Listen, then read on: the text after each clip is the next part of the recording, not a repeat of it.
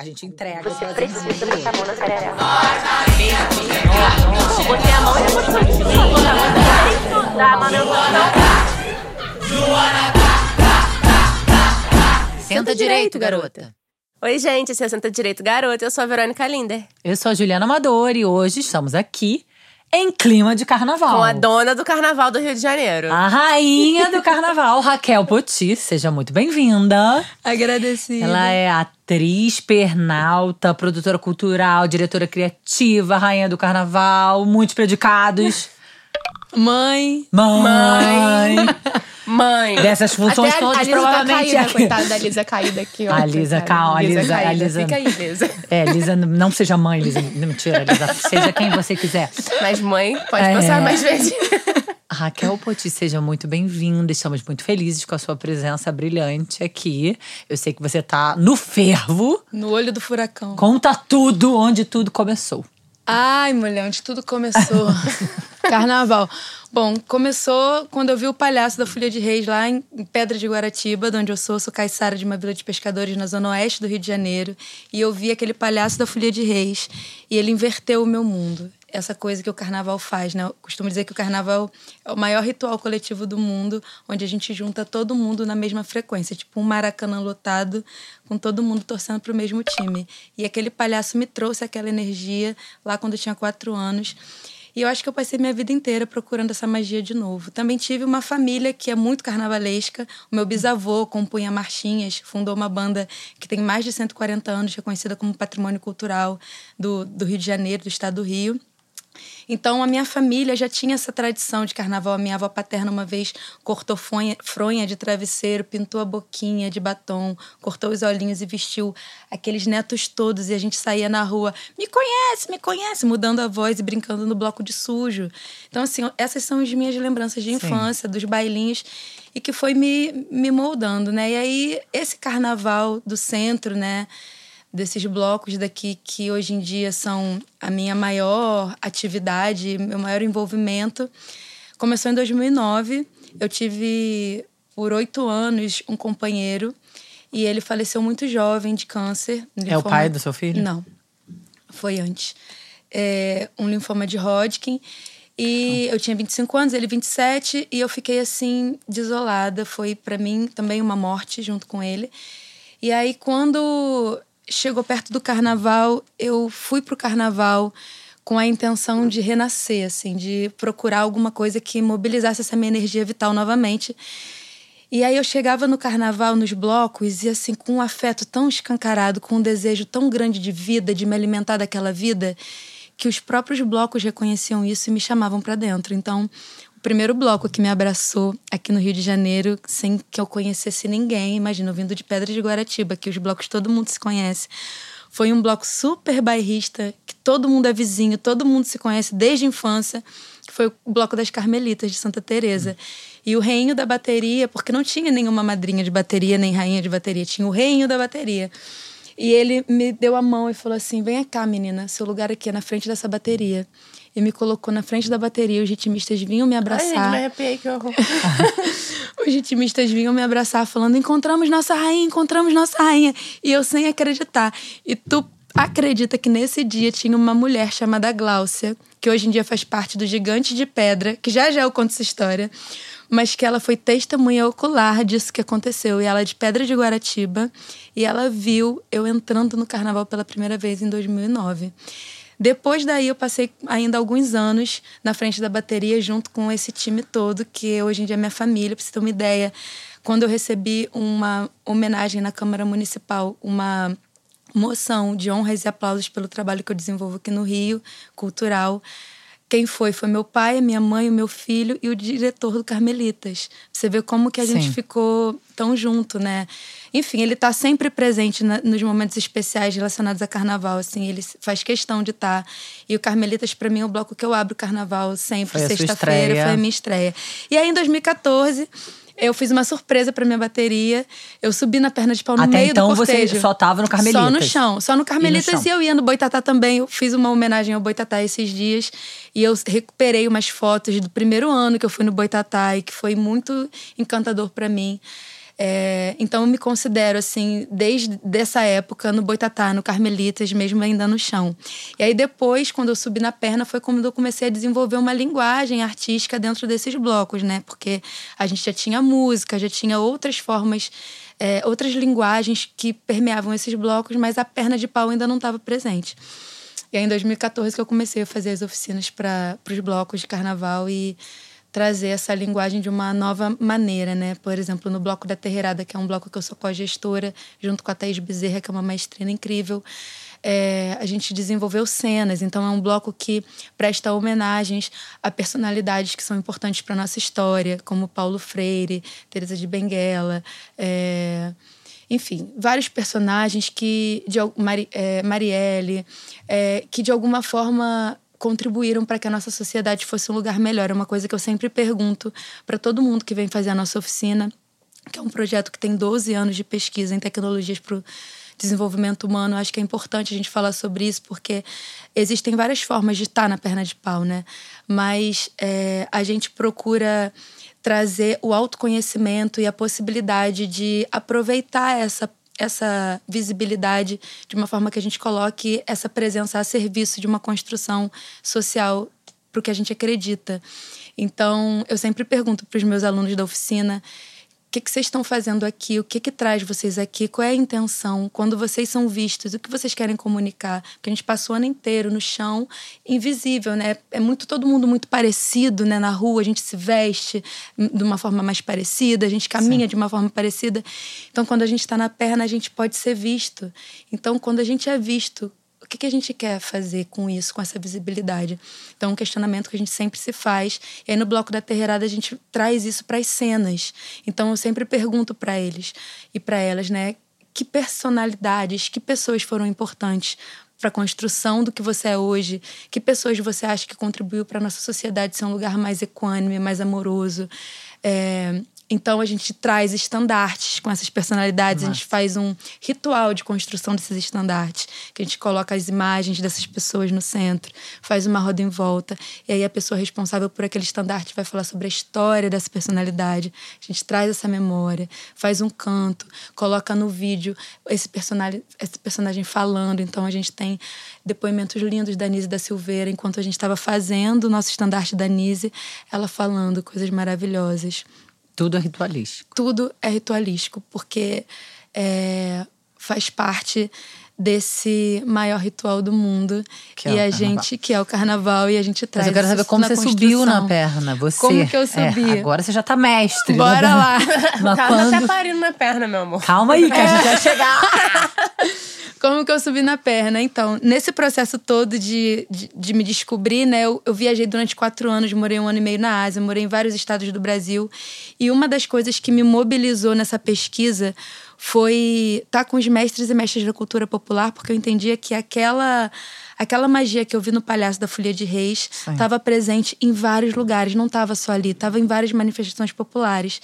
Então a perna de pau Você era uma delas. Você foi beber nessas fontes todas. Eu fui beber nessas fontes todas. Eu encontrei uma família chamada Carroça de Mamulengos, que é uma família que tem mais de 40 anos de tradição no Brasil, de enfim, de de espetáculos, de construções de fortalecimento de comunidades. Eles chegavam nas comunidades e faziam oficinas com as, os moradores. Então, Aonde? Bordado. Por exemplo, Juazeiro do Norte. Eles têm um trabalho fortíssimo em Juazeiro do Norte, em que eles ensinaram as mulheres a bordar, é, faziam oficinas de dança, de música de perna de pau, construíam, faziam com que aquela comunidade, de alguma forma, girasse em torno da arte, né? Carroça de Mamulengos é responsável pelo resgate, muito responsável pelo resgate da perna de pau.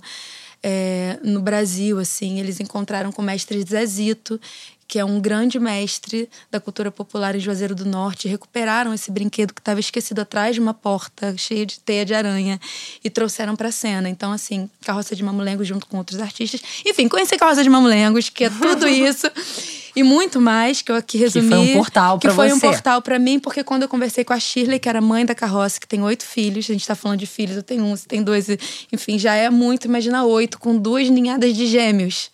Foram.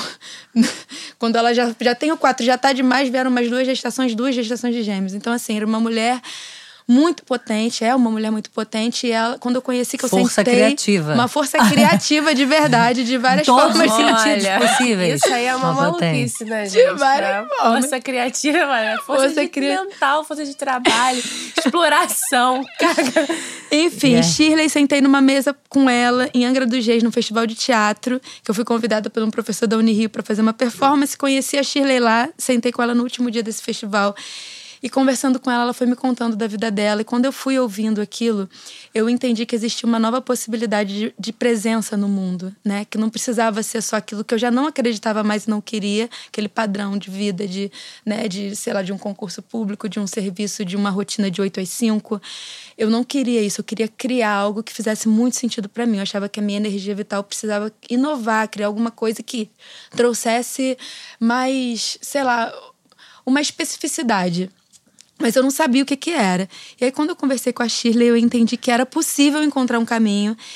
E aí, eu fugi com o circo. Eu fui embora com ela. Ah, literalmente foi embora com o circo. Fui embora, fiquei dois meses com eles. Fomos para Juazeiro do Norte. Eu fui ver como, da onde que vinha também aquela força. E aí, quando eu voltei, eu ainda viajei mais uns dois anos pelo Brasil. E numa dessas viagens, eu estava em, na Chapada dos Veadeiros. Aí encontrei o Stalin Siriguela, que é um palhaço que eu conheci nessa viagem para Juazeiro do Norte. E aí, o, o Stalin falou para mim assim: Poti, onde você tá viajando? Você tá fazendo o quê? Eu falei: Amigo, eu tô viajando. Ele, então vem viajar comigo que eu ganhei um projeto em Tocantins e Goiás. Preciso de uma monitora de perna de pau e você tem o perfil, você pode ser a nossa monitora. Eu falei, Stalin, acorda. Eu não sei andar de perna de pau, como eu vou ser monitora de, de uma Ah, oficina de perna de pau. ainda. Não. Amiga, eu fui convidada para ser monitora de uma oficina de um Sem negócio que eu nem subido. sabia o que que era, como que era. Eu falei, ele não vem que você anda, você vai andar rápido. Eu falei, tá bom. Aí eu fiz a minha malinha, fiquei dois meses com ele também em Tocantins, Tocantins e Goiás. E na primeira vez que eu subi na perna, eu saí andando. E foi um grande encontro, assim. Eu acho que a perna de pau, eu costumo dizer também na oficina e para quem eu posso, que é um brinquedo muito antigo. Magos, bruxas, feiticeiras, curandeiras, agricultores, artistas de todos os tempos têm as pernas de pau nos seus rituais, nas suas cerimônias. Então, essa magia da perna, ela está presente na nossa ancestralidade. Então, esse encontro que eu tive com a perna, eu acho que vem de muito tempo. Não vem de agora. Tanto que tem essa música, poti, poti, perna de, pau, Eu- olho é. de vidro Quando você falou pra eu te de chamar de. Poti, foi, eu tava cantando internamente. Será que ela. Aí pensei, não vou fazer essa piada, porque ela não deve aguentar mais. Mas essa música veio e eu já. Eu nem andava na perna de pau ainda, essa música já existia. Certo. E esse nome, Poti, não é o meu nome de batismo. Foi um nome que, que foi um nome de renascimento no momento que eu estava entrando pro teatro e precisava de um nome artístico. O meu nome é Raquel Pinto Linhares. E o Raquel Pinto eu não ia usar porque não, era, não seria um nome comercial. O Raquel Linhares já tinha uma atriz chamada Raquel Linhares, que depois que eu mudei para Raquel Poti, ela mudou para Raquel Nunes. Então foi mesmo para eu não usar o Raquel Linhares e achar o Poti. E o Poti foi um nome que chegou para mim. Tem o Índio Poti, tem a Guerreira Poti. Muitas histórias que têm a ver com a minha vida. E ficou o Poti. Eu nem sonhava em andar em perna de pau ainda, eu só estava fazendo teatro, fazendo peças de teatro. Eu comecei a andar de perna de pau anos depois. Então tem essa coisa meio, é, se- sei lá, de sincronicidades, Sim. né? De... E eu fiz parte de um projeto chamado Tropa da Alegria, que tinha uma pessoa com olho de vidro, que era o Cisão. O Cisão tem um olho de vidro, que hoje eu faço vários projetos com ele, amigos não, enfim, outros, mas a gente tinha a Tropa da Alegria, que era eu, Poti Poti Perna de Pau, o Cisão, olho de vidro, e tinha o Diogo, que tinha o nariz de pica-pau. Qual a probabilidade na história da humanidade de ter três pessoas com essas características no mesmo projeto? Era a melô da tropa que a gente falava que era o Poti Poti Perna de Pau, porque realmente, um olho de vidro, nariz de pica-pau, uma Poti Perna de Pau. Já tá pronto. Já tava Pois é, pronto. é o pronto. grande encontro, realmente. Pois é. Não, conta, tô aqui, Não, esperando. calma. Calma. não sei E aí o que você foi dois meses, Ah, Tocantins, é, então. tá pensando o quê? Não, Tô aqui bora te lá. acompanhando. Fiquei Monitora. dois meses, fiquei e de lá. não saber andar, a monitora Isso, foi... a monitora. E aí, quando eu fui vendo o processo da oficina dele, aquilo foi me, me trazendo muitas é, inspirações, né?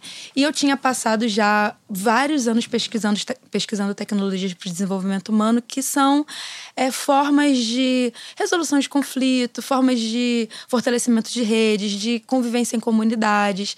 E eu fui vendo muito como os mestres e mestres populares conduziam os grupos, porque é um é uma magia muito grande, né? As pessoas doarem tanto tempo e energia de vida para projetos populares, para projetos de cultura popular, que às vezes aquilo ali é a vida delas. E aquilo me encantava. Eu, eu queria estar próxima de da magia, assim. E eu achava aquilo muito mágico, sabe? E achava que o que aquilo reverberava na rua era encantador. Aquilo que o palhaço da Folha de Reis fez na minha vida foi uma transformação muito profunda. E eu vendo esses outros artistas fazendo isso com a vida das outras pessoas, eu, falo, eu, eu acreditava nesse trabalho. Eu É, falava, e aí você falou, encontrei o meu propósito. eu encontrei agora uma coisa que eu acho que faz sentido para mim. Hoje em dia eu tenho um projeto que se chama Oficina Perna de Pau, que já formou mais de mil pessoas, que já foi para mais de cinco estados do Brasil. A gente acabou, acabei de receber uma foto esses dias de Salvador. Eu fui fazer uma oficina lá para as crianças no Instituto Oiá, que é um instituto de onde nasceu o Cortejo Afro de Salvador, que é um projeto imenso, lindo. E aí eu fiz uma oficina com as crianças lá durante duas semanas e agora eu acabei de receber foto delas andando na perna de pau no cortejo do no cortejinho do, do cortejo afro. Então é, o nosso projeto ele foi se ramificando. A gente tem um grupo em Porto Alegre que se chama Trupe Abre Asas, que nasceu da nossa oficina. A gente tem o Gigantes de Pedra de Guaratiba, que é o primeiro grupo pernalta da Zona Oeste, que é de onde eu vim. A gente conseguiu, através da Lei Aldir Blanc, realizar um projeto de formação em Pedra de Guaratiba, que era um sonho meu. Há sete anos eu de- desenvolvi esse projeto em vários lugares e nunca tinha conseguido Não ir lá. conseguiu. Então, a Lei Aldir Blanc permitiu, né? Facilitou esse nosso acesso. A gente tem um grupo em Mangaratiba chamado Gigantes de Mangaratiba, que é o primeiro grupo pernalta da Costa Verde. Então, esse trabalho foi. E além disso. Não para de se multiplicar. Não para de se multiplicar. multiplicar. e é um desejo nosso de que isso cada vez alcance mais lugares. Eu tenho um projeto que só tá faltando um patrocinador. Aí, ó, olha Alô, você assistindo esse podcast. Um patrocinador quer fazer uma parceria com projetos sociais em cinco estados do Brasil e a gente formar e capacitar articuladores locais para poder fazerem as oficinas com as crianças e esse projeto continuar depois da nossa estada lá. Então a gente faz Sim. uma estada de duas semanas. Planta as sementes. Planta a semente e depois o projeto continua com girando, né, com as suas próprias pernas, literalmente. É. É, então é isso. Então a perna, esse projeto da Então, perna de de pau, Tocantins, de Tocantins pro mundo. pro mundo. E Mas foi muito rápido. foi muito rápido, porque eu cheguei no Rio de Janeiro em 2013, em outubro de 2013 para morar, né, depois dessa viagem toda de quatro anos. Na primeira semana que eu cheguei, o diretor da minha companhia de teatro, chamado Edu, minha companhia é Companhia Horizontal de Arte Pública, ele virou para mim e falou: Pô, tia, a Gisele Mota, aquela cigana maravilhosa do filme O Palhaço, não sei se vocês viram, que cospe fogo. Sei. Ela ia, tava grávida do João Miguel e ela ter o neném. E ele falou: vem pra ficar no lugar da Gi, porque ela vai entrar de licença, ficar alguns dias. Eu falei: beleza, vou. E aí eu fui Esse pra- é um grupo de teatro? é um grupo de teatro, uma companhia de teatro, a CHAP, a Companhia Horizontal de, Horizontal de Arte Pública.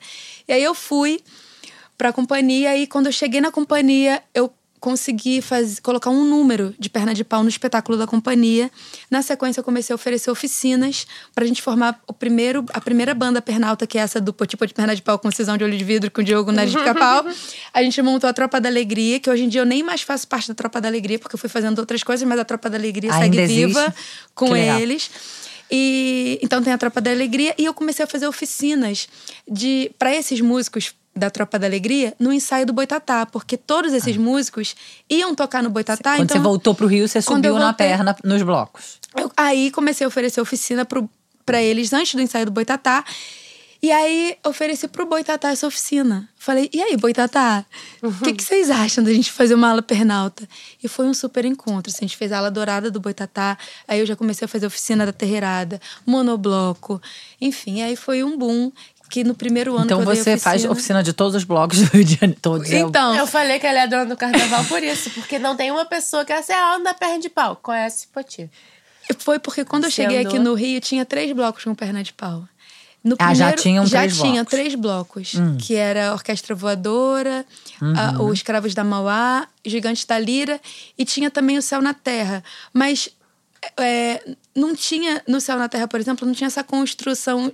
Eram pernaltas artistas, amigos do bloco que iam. Não tinha, assim, uma construção de cena, né? De um ensaio. Era mais uma, uma brincadeira ali, como é hoje, até hoje. Eu, eu tive no Céu na Terra, fiquei super emocionada. Foi muito lindo esse cortejo. Posso falar sobre isso depois, mas. É, o que eu ia dizer é que, então, tinha três, três blocos com uma construção pernalta, assim, nesse sentido de ensaio, de, né, de oficina. E no primeiro ano que eu cheguei só com as nossas oficinas, a gente levou perna de pau para seis blocos. No segundo ano, para 17. E hoje em dia a gente quase não vê bloco sem perna de pau. Porque hoje várias alu- ex-alunas minhas dão oficinas. Que massa. E têm seus próprios projetos. Então, assim, eu acho que foi um empenho energético de trazer essa linguagem da perna de pau, de mostrar que essa linguagem era massa, era interessante, era divertida, era e contribuía para que os blocos de carnaval tivessem mais uma linguagem, né? Sim. E uma linguagem protagonizada por mulheres, porque dentro dos Eu blocos só mulheres que sobem na perna. Então, não. Não. Todas as pessoas podem subir na perna. É, que, né, que andam no chão podem subir na perna. Inclusive, eu tive já uma aluna, por exemplo, que não tinha os dois braços. Porque às vezes a gente pensa, ah, tem alguns tipos de, né, de, de- mudanças corporais Sim. que podem influenciar. Mas tem algumas que são capazes da gente adaptar, por exemplo, essa. O braço, ele apoia muito no equilíbrio, né? Mesmo quando a gente... Uhum. Dá uma tá- dá, dá uma, uma estabilidade. estabilidade. E ela não tinha os dois braços, então eu segurava na cintura dela para ela ir encontrando o equilíbrio dela. E ela conseguiu andar sem, sem precisar de apoio. Então, assim, existem muitas possibilidades com a perna que a gente também pode descobrir, que ainda não foram descobertas, né? Com certeza. Mas. Onde a gente estava? Sobre homens na perna de Homens pau. na perna de pau. Preferíamos mulheres. Então, não, tem de tudo. Tem homens, tem mulheres, é, tem mulheres cis, mulheres trans, tem. de- a gente tem, assim, é, uma variedade de possibilidades na perna imensa, porque o que a gente faz na perna é potencializar nossa potência interna. Então, é um lugar que permite que a pessoa seja ela mesma e que adora essa especificidade, essa diversidade. É um lugar que a diferença é muito celebrada, porque traz uma identidade. A gente para de ser todo mundo igualzinho e cada um vai passar a ter uma identidade. Então, qual é a cor que te representa? Qual é o movimento que te representa? Qual é a cena que te representa? Qual é o personagem que te representa? O que você quer trazer para o mundo? Então, a diversidade é um encanto, é um plus que a gente tem. Então, homens, mulheres, qualquer pessoa pode fazer perna de pau. Mas o que eu ia dizer em relação ao protagonismo no carnaval, a gente tinha um protagonismo majoritariamente masculino, que eram os músicos. Quantas bandas até hoje a gente, só, a gente Pois vê é. que tem a maioria de homens, principalmente homens brancos, muitos, é. né? Muitos. E a gente hoje em dia no carnaval carioca, a gente tem mais diversidade em relação a tudo isso. E na perna de pau, especificamente, o protagonismo é feminino. As maior, a, maioria das oficinas são oferecidas por mulheres. A Cia de Mistérios e Novidades, que é uma companhia de teatro e que trabalha com a perna de pau há décadas aqui no, no Rio de Janeiro, é dirigida por mulheres. Né? A nossa oficina Perna de Pau, que plantou mais de mil pernaltas no Rio de Janeiro, é organizada, dirigida por uma mulher e, e tem protagonismo de mulheres. Então, assim, e várias outras oficinas. É, então, isso é, um, é uma, é um dado importante de mostrar como que a perna de pau trouxe um lugar de, de força de, de discurso também, né? Porque a gente tem um bloco, por exemplo, como Mulheres Rodadas, que é um bloco feminista, super feminista, que, tenha, que traz as mensagens que nos outros blocos a gente às vezes não ia ter esse espaço, né, para falar. Imagina chegar num bloco super masculino e falar dessas mensagens. É um susto, né? Então, a gente tem esse espaço. O que, que você tá fazendo nesse Calma, eu- momento? Eu quero, eu quero saber do, do parto que, que ela Ah, teve que tá. subir na perna de pau Conta do tudo. parto. Peraí, aí veio, ganhou o carnaval, ganha- é, dominou o mundo, o Brasil, subiu na perna de pau e casou e teve um filho, um belo não, dia. eu não casei. eu Não tive precisa um casar filho. pra ter filho, Juliana. O meu filho entrou assim como eu. Como eu é que tava, entrou? Eu Foi- tava, tava no trabalho de de, pau, parto. recebi um, um anjo Gabriel. Mãe, eu tava, eu tava no trabalho de parto, no final do trabalho de parto, tava de cócoras na piscina, assim, aí eu esticava os braços pra cima, assim, e ele foi entrando, assim, no, numa, num passe mágico, assim, da alma entrando pela ponta dos meus dedos. Eu senti isso. Ele vinha ah, e vinha na contração. Isso é o parto. Foi o parto.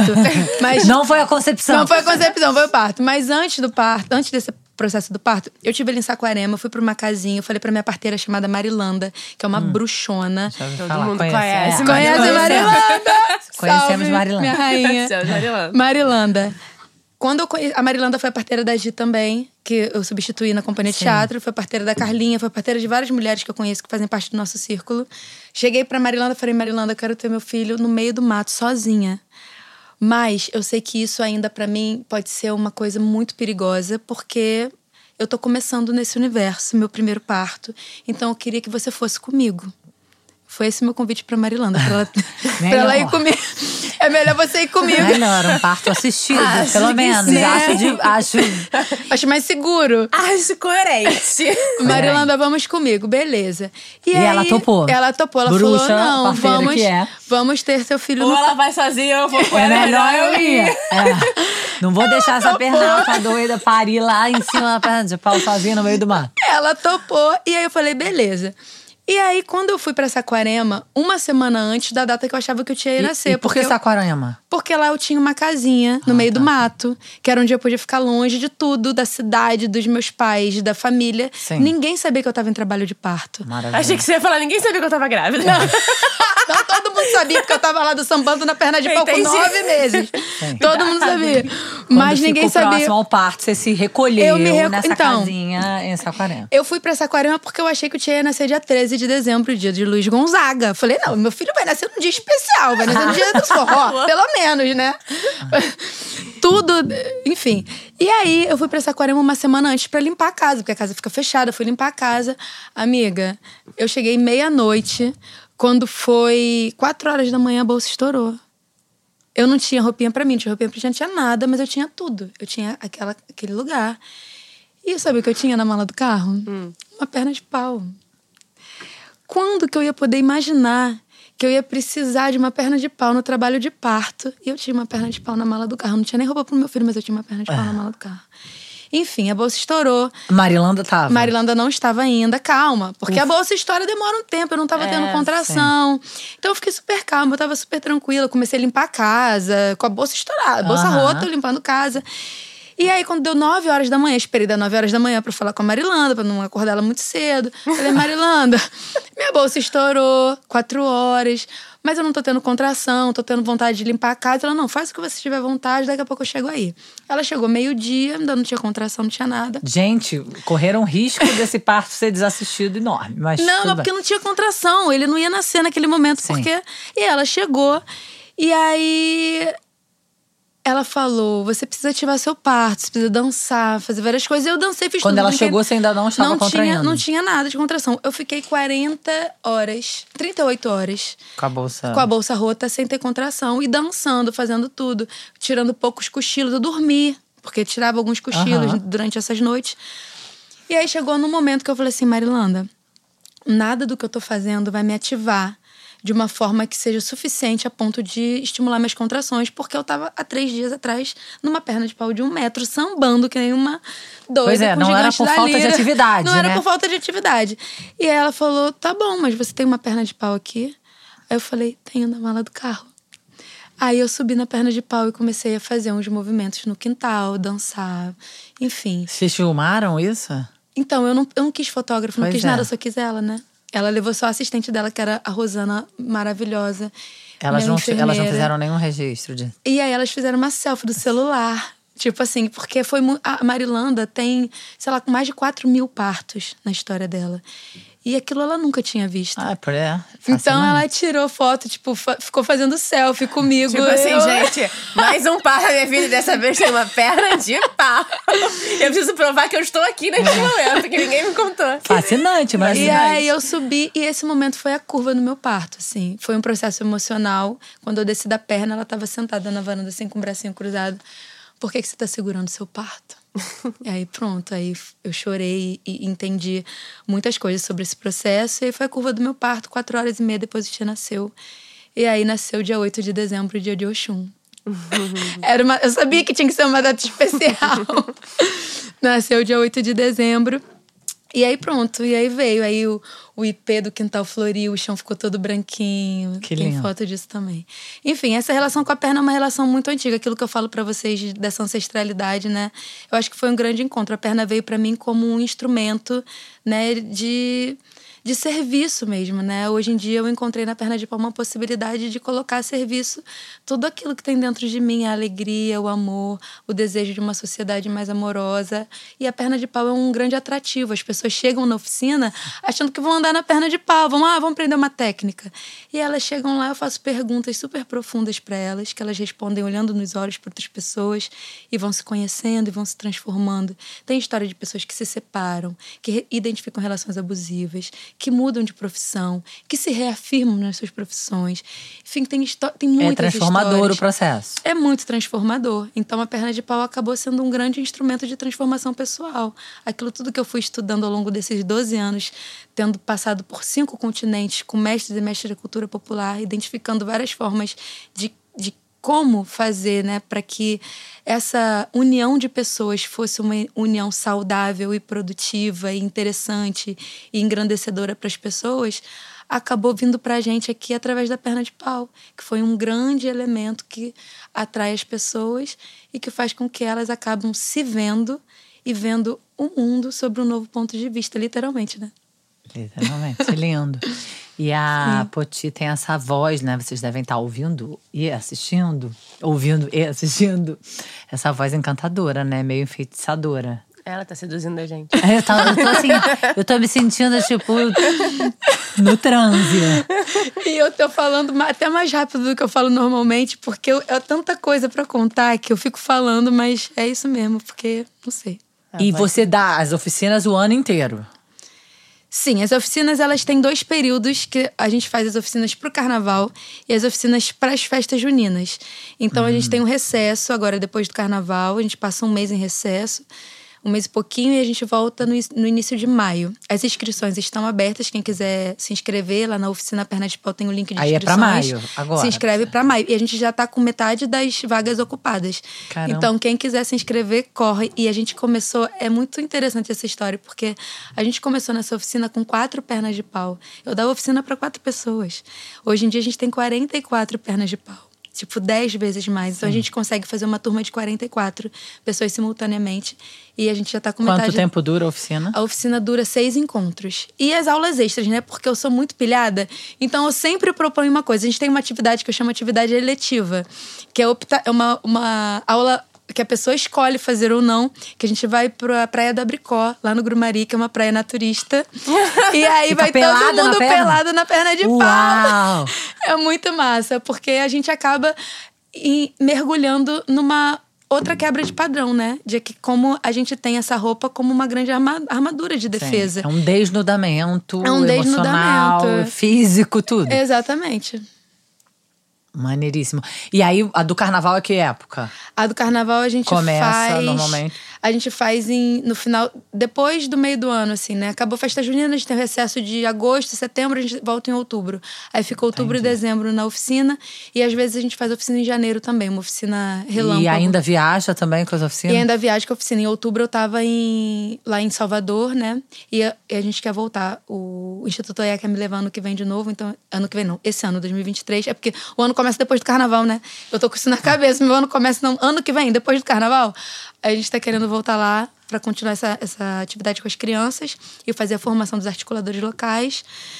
É, e para outros lugares também. Eu adoro viajar, adoro conhecer outros, outros lugares, outras pessoas, outras culturas. Então, estamos abertos a convites e parcerias. Que máximo. Sim. E o carnaval agora está bombando. Você- qu- Quantos blocos? Mulher, eu não sei exatamente quantos blocos, porque além dos sei, blocos. não. Caramba!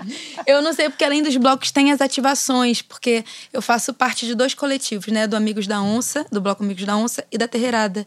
Então, eu, a gente, além de fazer as atividades na rua, a gente tem os nosso, a nossa agenda de shows, né? Então, tem os shows Os shows acontecem durante o carnaval durante também. o carnaval. Então, por exemplo, tem dia que eu fico 14 horas na perna de pau fazendo três blocos, um show. Então é uma loucura. Então eu não conto assim Corta por bloco. Cote correndo, sabe qual é do centro da cidade de Santa De perna de pau. De perna de pau, Calma, trocando então. figurino, andando e Trocando trocando figurino. figurino. E as pessoas me ajudando. Tem uma história que eu deixei o carro uma vez no Amigos da Onça. Mas como é que alguém te ajuda a trocar o Vai figurino na perna de pau? Me ajuda! Ah. Eu, teve um- uma vez que eu tava num estacionamento, deixei meu carro com figurino no estacionamento, fiz o Amigos da Onça, acabou ali na Praça 15, na Praça Tiradentes. Aí eu tirei. Não, Praça 15? Não, Praça Tiradentes. Aí eu tirei meu figurino ali no estacionamento. O dono do estacionamento veio me ajudar, ficou me ajudando, me dando cabeça, tirando figurino, me ajudando.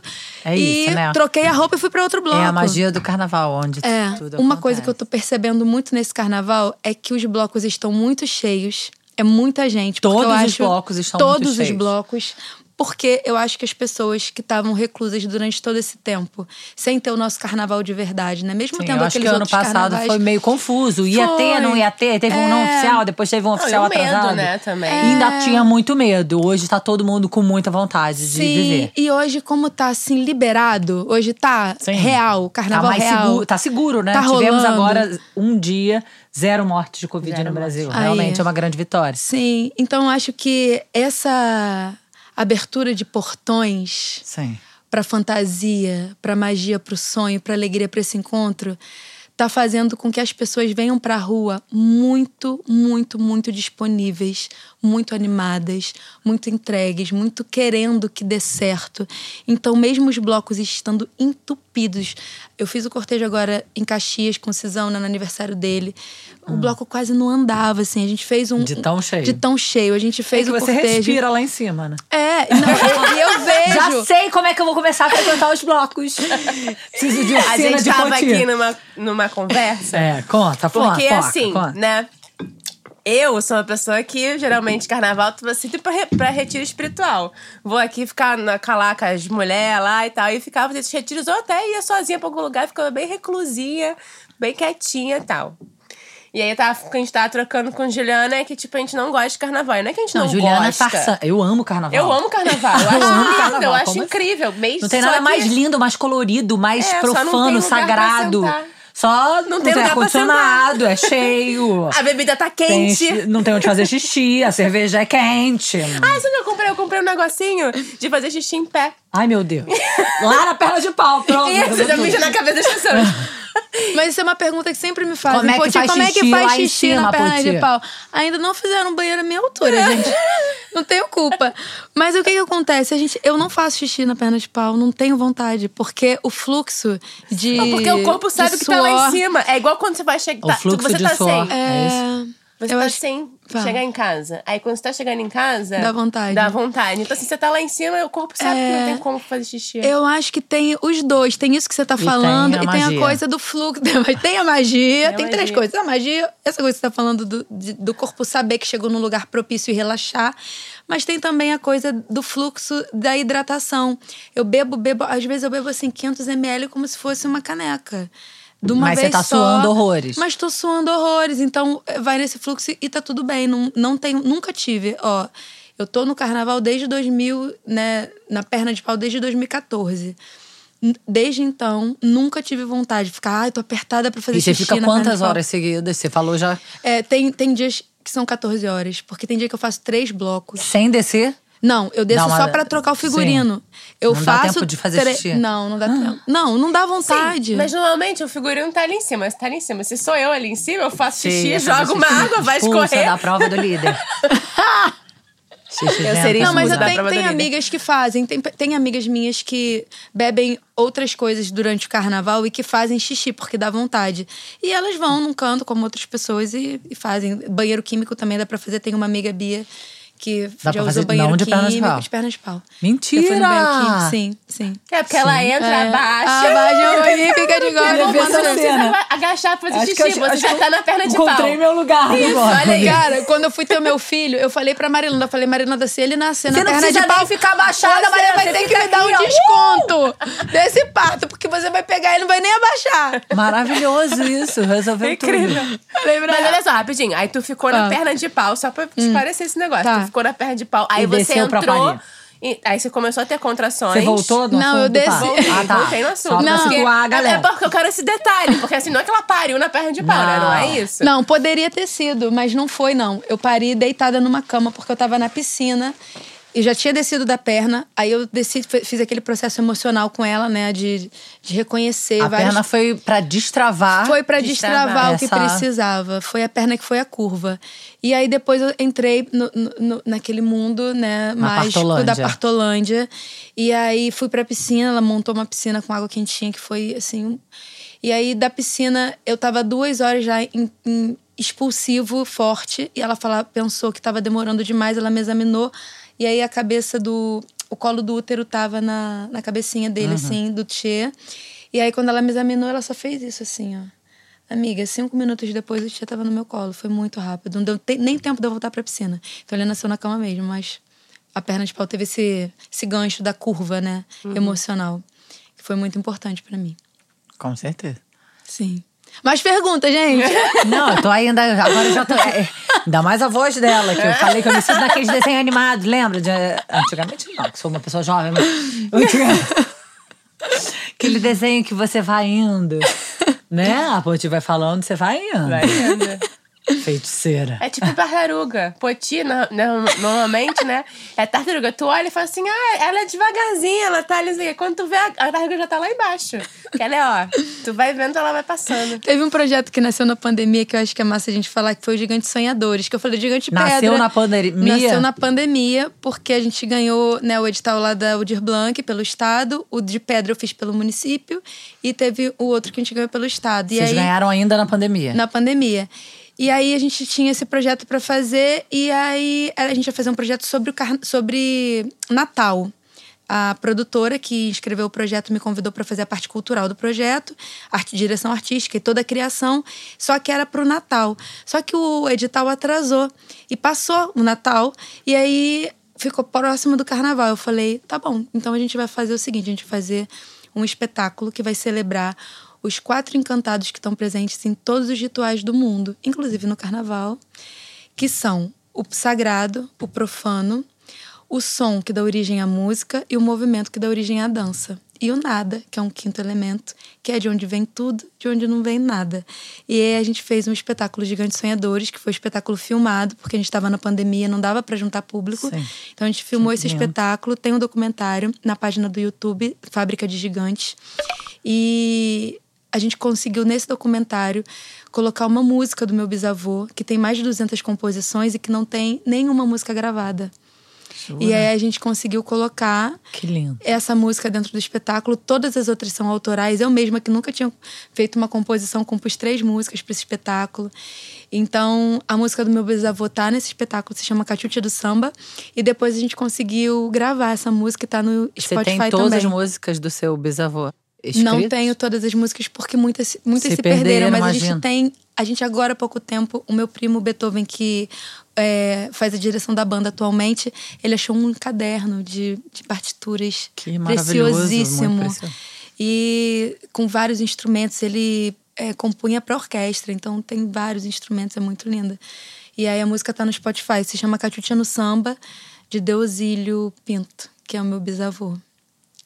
E o Gigante Sonhadores já foi para muitos lugares. A gente, com esse espetáculo, já abriu é, congresso da UERJ Ah, sobre sustentabilidade. Que voltamos à vida, vocês É, andaram com não, esse espetáculo. o próprio vídeo. Ah, o, vídeo, documentário. o, o documentário girou. Ele abriu um congresso na UERJ sobre sustentabilidade, ganhou um festival de cinema de Bitpoca.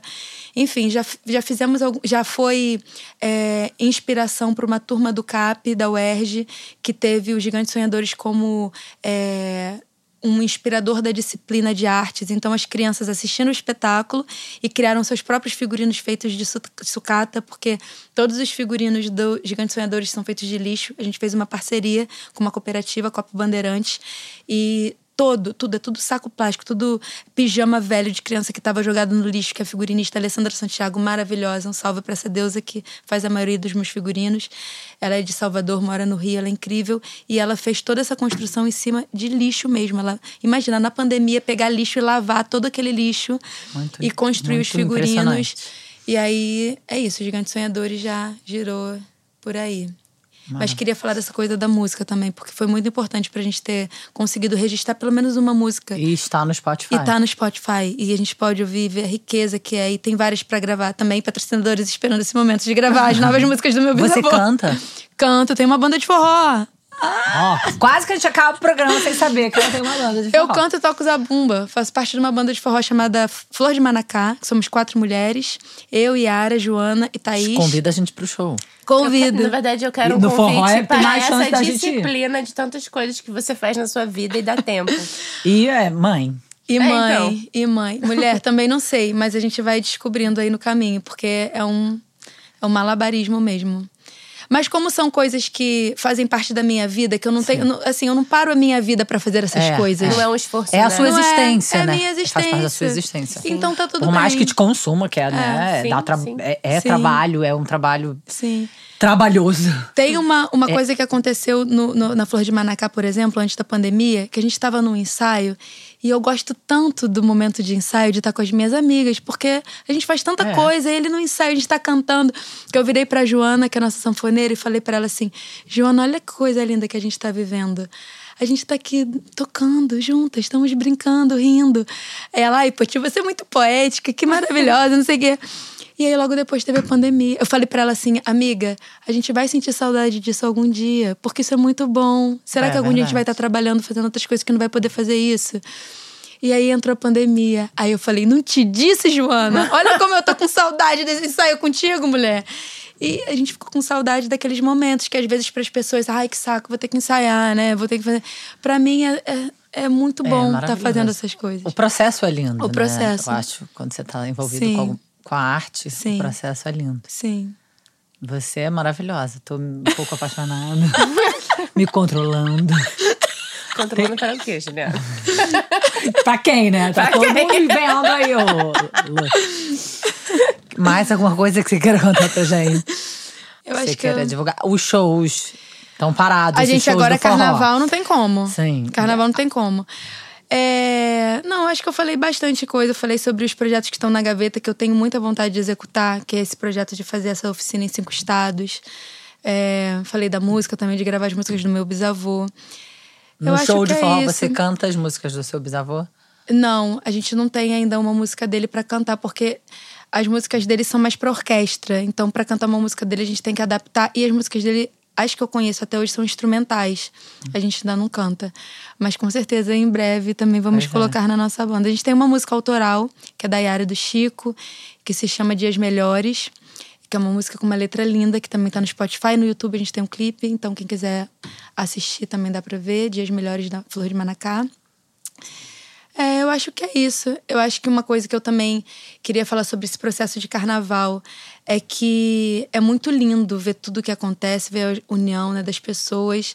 Mas eu acho que o carnaval ele também tem uma força de trabalho, de geração de economia muito grande. Sim. E que muitas vezes ela não é reconhecida pelas políticas públicas que deveriam incentivar e fortalecer o corre dos artistas, dos, dos produtores, dos ambulantes, de pessoas que estão ali construindo essa festa na base. É. Então acho que uma coisa que eu queria Que não sair daqui um acontecimento que sustenta o verdade. acontecimento. Uma coisa que eu não queria sair daqui sem falar é de pedir essa atenção para todas as pessoas que de alguma forma têm acesso aos lucros que essa festa proporciona, de Uhum. olharem para as pessoas que estão construindo essa festa também. Eu, por exemplo, nos primeiros anos de carnaval, todo o dinheiro que eu tinha, eu investia na própria festa. Até hoje, muito dos cachês que eu recebo, eu invisto fazendo figurinos que são muito mais caros do que os figurinos que eu posso poderia com a verba que eu recebo para construção de figurinos. Então, assim, a conta ainda não fecha. É muito importante que a gente perceba isso de como as pessoas se doam energeticamente, financeiramente para essa festa, de como isso deve voltar. E, não quem de- tá ganhando dinheiro com e quem isso, tá né? ganhando dinheiro com isso e de como que as políticas públicas também precisam fazer isso, né? Como que a prefeitura da cidade pode é, contribuir para que isso aconteça de uma forma mais menos estressante para quem organiza. Os blocos têm vários blocos até hoje sem autorizações necessárias. Alô, Eduardo Paz. Não adianta só fingir que gosta de carnaval. Pois é, ele adora o carnaval. Ele ama o carnaval. Ama o carnaval. Ele ama, amiga. Mas até a página 2, né? Porque se tipo- amasse mesmo. É, se tava amasse ali, mesmo. Se amasse mesmo. Dudu, se tu amasse mesmo. Olhasse, olhasse mais pros bloquinhos. Bloquinhos não. né? Teve um meme, né? Teve um Bloquinhos né? Bloquinhos não. não. Mas qualquer carioca fala bloquinho, né? O meme era isso. Que, tipo, pode ser o bloquinho. Aí tem 500 300 mil pessoas. pessoas. É até uma, uma forma de disfarce, né? Vou no bloquinho. É, no bloquinho. Hum, bloquinho, 40 mil pessoas. Não, mas é, é muito importante a gente falar sobre isso, sobre essa atenção do- da- das políticas públicas, porque assim, é inadmissível que a gente já tem dois blocos que não vão sair esse ano por falta de verba. Do- só, só dos que eu conheço mais próximos. Aham. Devem ter vários que não estão saindo. Então, assim, é uma perda para a cultura imensa que um bloco não saia no carnaval. O bloco tem um tema, tem uma linguagem, tem um É território. uma história que é contada, Tem uma né? história. E os blocos que acontecem fora do, do eixo centro-zona sul? Que verba que, ele- verba que eles recebem, Uhum. sabe? Qual o incentivo que a gente tem de construção, de manutenção da cultura dos blocos ao longo do ano? Porque, assim, hoje em dia a gente tem essa força do carnaval aqui na- no centro-zona sul, porque tem oficinas que envolvem milhares de pessoas que nunca pensaram em estar num bloco de carnaval e que vão pro bloco por quê? Porque entram numa oficina, aprendem a tocar um instrumento, aprendem a andar na perna de pau, fazem uma oficina de dança. Então a gente tem uma construção anual. Como que o poder público vê isso como uma escola de formação? Por que, que isso não está dentro das escolas, das, né, formação cultural das escolas? A gente no Rio de Janeiro tem a cultura do carnaval como um epicentro da nossa cultura. E é o grande momento do ano, né? Da É o cidade. grande momento do ano. É grande Onde as pessoas ano vêm da procurando. cidade. Imagina se a gente faz isso como uma política pública de formação pedagógica nas escolas, sacou? Então, assim, tem muita coisa que o carnaval ainda pode ramificar ao longo do ano como formação mesmo, cultural. Porque é, é exatamente. Porque é, é. é uma é uma é uma grande acontecimento cultural, patrimônio cultural, Aham. né, do- da cidade.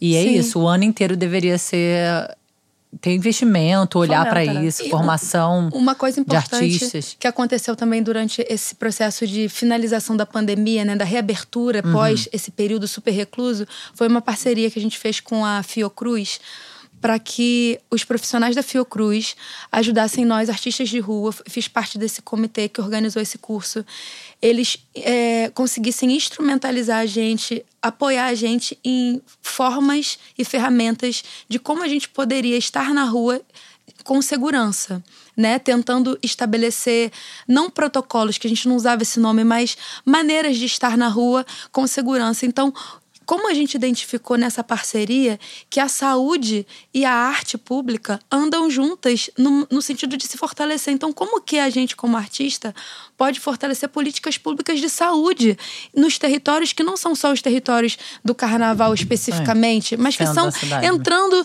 nos, nos lugares em que essas políticas públicas culturais não chegam, vão, é. sacou? Então, como que um bloco de carna... como que essa cultura de criar um bloco de carnaval ou fortalecer os movimentos que já existem na Zona Oeste? Cara, a Zona Oeste é um lugar que tem 70% do território do Rio de Janeiro, né? E que recebe a me- menor verba para cultura. Amiga, eu moro em Jacarepaguá. Na minha casa não tem uma praça. Não, não tem nada perto. Pra eu sair e consumir cultura com as minhas filhas, É. eu tenho que ir, tipo, barra e mesmo assim, E também não um tem metrô, não nada. tem nada, é. Ou pegar o metrô e ir até Centro Zona Sul. Então, assim, Pechincha, ali onde eu moro, É. na- não tem uma pra uma. E uma você ainda tá falando de Pechincha, Jacarepaguá. Você imagina falar de Bangu, Não tem, É. é. Campo Grande, Santa Cruz, sabe? E, e lá tem movimentos. é, quando eu fui receber essa moção de honras e aplausos, foi uma moção especificamente para articuladores culturais da Zona Oeste. Eu conheci diversos projetos incríveis que acontecem em Santa Cruz, Bangu, Campo Grande, que não tem visibilidade, que não tem apoio, sabe? Então, assim, como que a gente pode aproveitar toda essa visibilidade que o carnaval tá, dá, ou que essa, esse, essa mobilização cultural, Centro Zona Sul, que recebe todos esses olhares, como a gente pode levar essa, essa verba, esse incentivo público para esses outros territórios e que, cara, fazem parte da nossa cidade, sabe? Tem que ter um orçamento mais robusto para um lugar que tem Claro. 70% do território da cidade. E que, sabe, sacou? Tipo, Zona Oeste tem 70% do território que recebe a menor verba para cultura. Então, assim, enfim, muitas coisas que a gente precisa mobilizar. Acho que isso era uma coisa que eu não queria deixar de falar, de chamar essa atenção para as coisas que já acontecem nesses territórios, porque também pode parecer, ah, vamos nós levar É. a cultura Os salvadores, pra lá. como Salvadores. se não tivesse nada é acontecendo. Isso. Tem, em Pedra de Guaratiba tem um movimento chamado Mulheres de Pedra, que é uma casa que tem mais de 20 anos em Pedra de Guaratiba, que é revolucionária, trabalha com centenas de mulheres, fortalecendo as, as comunidades, sendo um ponto de apoio de saúde mental, de saúde cultural. E que, assim, protagonizado por mulheres pretas. do- Tu imagina, fazer cultura na Zona Oeste, mulheres pretas potentes, já foi Conceição Evaristo lá, já, sabe? Elas mobilizam uma energia, uma força de transformação imensa, mas que tá lá precisando fazer a reforma do telhado da casa, sabe? Uma casa antiga que elas querem manter como um museu, que é, ela é um centro de memória daquele lugar. Então, assim, é, são necessidades que a gente precisa sanar e que a- a- é, um, é um serviço público, sabe? O que elas fazem é um serviço público Essencial. sen- essencial e que precisa ser reconhecido. Então, só trazendo um pouco também dessa, dessa necessidade de olhar político para essa movi- movimentação cultural, né? Sim. Maravilhoso. Obrigada. Obrigada, Ah. Tati. Foi maravilhoso. Ainda bem que você veio. Eu sei que você tá muito, né? Sim. Super, hiper Que bom que deu tempo. Sim. que bom. consumida nesse momento ca- pré-carnaval, mas que bom que você veio. Obrigada. Agradecida, quero agradecer vocês pelo espaço. É muito, muito bom falar sobre todos esses assuntos. Eu amo. Sempre que quiserem, estou por aqui. E amei ouvir os outros podcasts também. Vocês são maravilhosos. Ah, conta com a Agradecida. gente. Tá bom. Obrigada. Um beijo, gente. Beijo, gente. Agradecida.